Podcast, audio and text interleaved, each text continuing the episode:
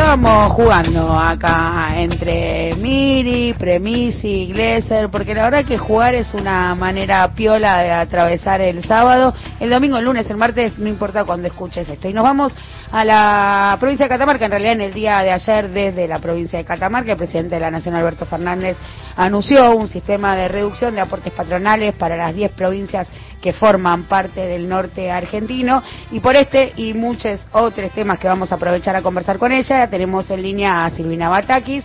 Ella es secretaria de provincia, pero también economista, ex ministra de Economía de la provincia de Buenos Aires. Y vamos primero a saludarla. Hola Silvina, buenos días. Luciana Glesser, Sebastián Premisi, te saludamos. Hola, buenos días, ¿cómo están ustedes? Bien, todo bien. Primero preguntarte sobre el anuncio, ¿no? De las reducciones patronales y cuál es el objetivo al que se apunta. A ver, en primer lugar, el presidente tiene una mirada federal en serio y esta mirada federal tiene que traducirse en medidas efectivas, en medidas concretas.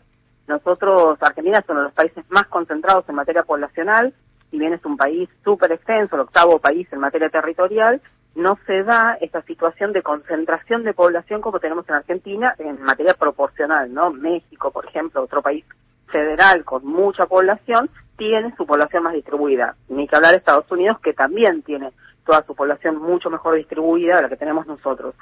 Esas eh, diferencias demográficas en el territorio lo que generan también es otros tipos de inequidades que se profundizan en el norte. Eh, nosotros en el norte lo que observamos es que hay menor nivel de ingresos, mayor desigualdad en cuanto a género eh, y, por supuesto, menores oportunidades. Entonces, eh, se vienen haciendo una serie de reuniones con la Liga de los Gobernadores del Norte, son 10 provincias del norte argentino, que hicieron una serie de planteos allá por fines de diciembre del 2020 y bueno, nosotros tratamos de, de ir resolviéndolo. Por supuesto que la resolución de estos problemas lleva tiempo también, porque lo que decíamos antes, la construcción de este país que tenemos hoy eh, viene desde hace 200 años. Entonces, revertir ciertas situaciones es complicado, pero el presidente nos ha indicado que tenemos que hacerlo lo más rápido posible. Y esta fue la cuarta reunión en el día de ayer y donde el presidente es la tercera vez que participa, mostrando claramente el interés que tiene en resolver estas inequidades que tiene Argentina con el norte de Argentina. Y en ese sentido, el ministro Guado de Pedro es el que coordina todos los, temas de agenda que plantearon los gobernadores, en principio fueron 27 y se fueron desglosando para en cada reunión poder abordar tres o cuatro puntos muy, muy en profundidad y en detalle. Y bueno, el ministro Guado de Pedro luego es el encargado de que eh, estos problemas sean tratados dentro del gabinete con el resto de sus pares. Y ayer se anunció la primer medida, digamos, de, de esta agenda de los gobernadores, que tiene que ver con las reducciones patronales para las 10 provincias del norte, que es una reducción temporal, digamos, dura tres años, en el primer año es mucho más fuerte, 70%, y va reduciéndose hasta en el cuarto año quedar eh, en paralelo, digamos, con el sistema de aportes patronales que tiene, que está vigente en Argentina. Y además la, la otra novedad que tiene, que también es algo que el presidente eh, viene, viene trabajando mucho esa diferencia de género y de diversidades, y entonces estos trabajadores o trabajadoras que sean incorporados, si son mujeres o eh, transgéneros y todas las otras diversidades, van a tener 10 puntos más de reducción en los aportes patronales. Eh, para, para nuevos. Perdón que te interrumpa, pero para aclarar un poco la situación, los aportes patronales, si digo bien, es aquella parte que ponen justamente los empresarios, la parte del capital para financiar parte de la seguridad social de sus trabajadores, ¿cierto? Exactamente, es el aporte que hacen cada uno de los empresarios eh, para, para, para cubrir la parte de jubilaciones que hoy está en un 18% y es esto lo que se va a ver reducido en un 70% si se contrata a un trabajador varón o en un 80% si se contrata a una mujer o otras diversidades en el primer año. Luego se va achicando esa reducción patronal hasta llegar al cuarto año y equipararse con la, con la general. Y eso lo va a empezar a poner el gobierno nacional. Lo va a cubrir el gobierno nacional. Y el objetivo de esta reducción es que, que, que ese excedente que se va a generar en, en el sector empresarial vaya a inversiones. Eh, no, eso lo que nosotros estamos promoviendo es que se generen más puestos de trabajo, que el empresario que tenga que decidir contratar más personal, más, más personal, perdón. Claro, abaratarle el costo del trabajo. evitan ese costo, ese costo laboral de, del aporte patronal, que no sea un, una variable para incluir en la balanza para decidir si genera ese nuevo puesto de trabajo o no. El objetivo es que se generen más puestos de trabajo en Argentina, que sean puestos de trabajo nuevos, eh, que incremente la nómina de empresas ya instaladas o, por supuesto, empresas nuevas. Silvina, ¿cómo te va? Sebastián Premisi te saluda. ¿Cómo estás, eh, Esta medida claramente es, podíamos enmarcar en la pospandemia, a diferencia del año pasado, donde desde el Estado Nacional la política era la distribución de ATNs o los préstamos del Fondo Fiduciario de Integración Regional. ¿Cómo siguen este tipo de medidas? Pensemos en otras regiones, no sé, la, Patagonia, las zonas eh, cuyanas, digo, ¿qué, ¿qué, qué, se está pensando, ideando, o si se está pensando replicar este modelo del norte en la Patagonia, por ejemplo? Sí, cada región tiene sus singularidades y la verdad que dentro de cada una de las regiones, también cada provincia es distinta a otra, si bien comparten problemáticas comunes. Nosotros eh, entendemos que en la Patagonia los gobernadores también están conformando esta Liga de la Patagonia, sí tienen una característica distinta en materia eh, normativa, porque la Patagonia ya tiene una ley que los conforma como región. En cambio, la, región del norte grande argentino no tiene una ley y este es uno de los puntos que los gobernadores plantearon, entonces la Liga del Norte, de presentar en el Congreso. Recordemos que la Constitución argentina permite la regionalización de las provincias, perdón, pero esto es potestad de las provincias. El artículo 124 de nuestra Constitución Nacional permite esta regionalización, pero lo tienen que hacer las provincias.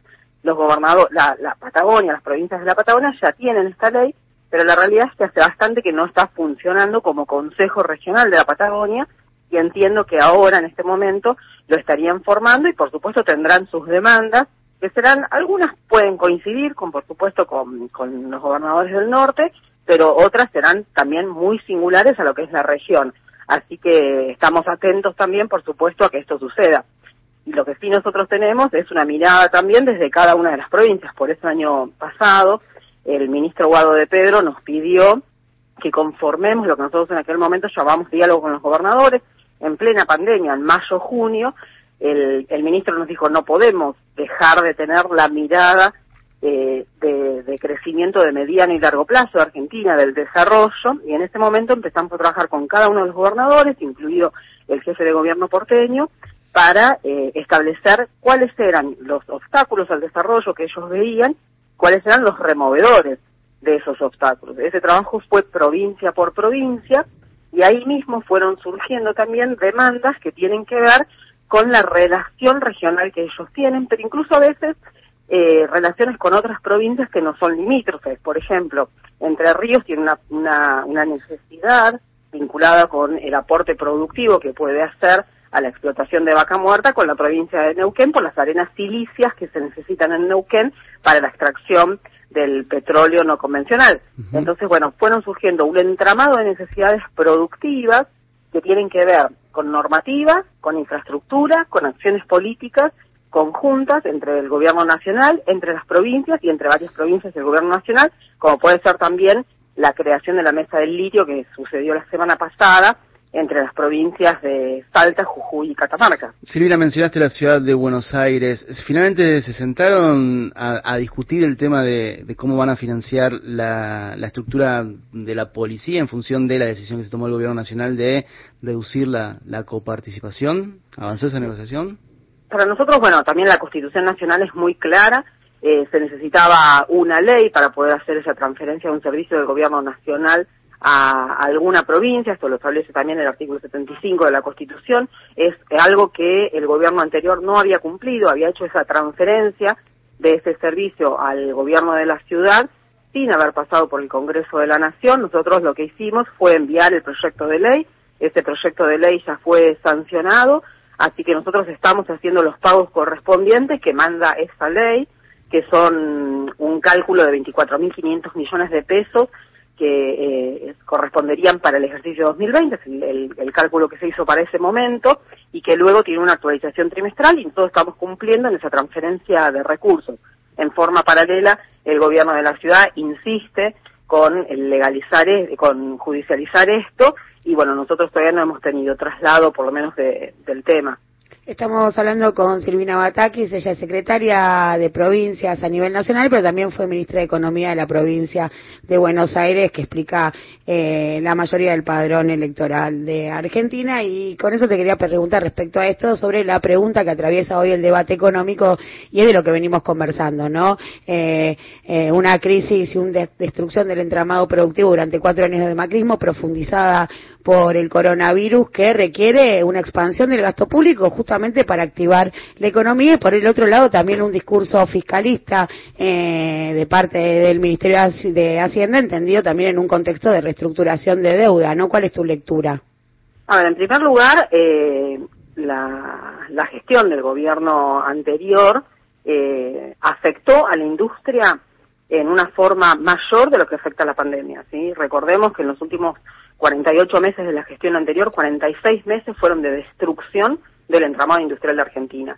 Se impuso un modelo de especulación financiera que claramente desarticuló todo el aparato productivo de Argentina y hoy por hoy nosotros estamos teniendo niveles de actividad económica y niveles de inversión en la industria superiores a lo que fue el último periodo de la gestión macrista, o sea que la pandemia eh, si bien, por supuesto, redujo los niveles de actividad económica, como sucedió en todas partes del mundo, yo miraba los datos de España, el Producto Bruto el año pasado cayó 11%, similar a la caída que, que nosotros también sufrimos. La realidad es que se pudo sostener el nivel de empleo y el nivel de ingresos en Argentina por las medidas que también decidió el gobierno nacional, como pueden ser el ATP, el IFE, o sea, el entramado de ingresos en Argentina, si bien también sufrió, por supuesto, todavía se mantiene. Es decir, que la crisis que hoy tenemos a nivel de, actividad económica no tiene que ver tanto con los ingresos porque el gobierno decidió preservar el nivel de ingresos para que, por supuesto, cuando un empresario decide vender, cuando un comerciante decide poner un comercio, haya ingresos para poder consumir. Entonces, esto rápidamente se está notando en la actividad económica, que ya el último trimestre del año pasado había tenido una reactivación muy fuerte y que entendemos que esta reactivación va a seguir todo este año. Y recordar esto, los números del empleo industrial, de las inversiones de la actividad industrial, hoy son más fuertes que la prepandemia, pero son más, mucho más fuertes que lo que era la pandemia anterior, que fue el macrismo. Clarísimo. Muchísimas gracias por tu tiempo, Silvina. ¿eh? No, por favor, un gusto. Silvina Bataki, secretaria de provincia, ex ministra de Economía de la provincia de Buenos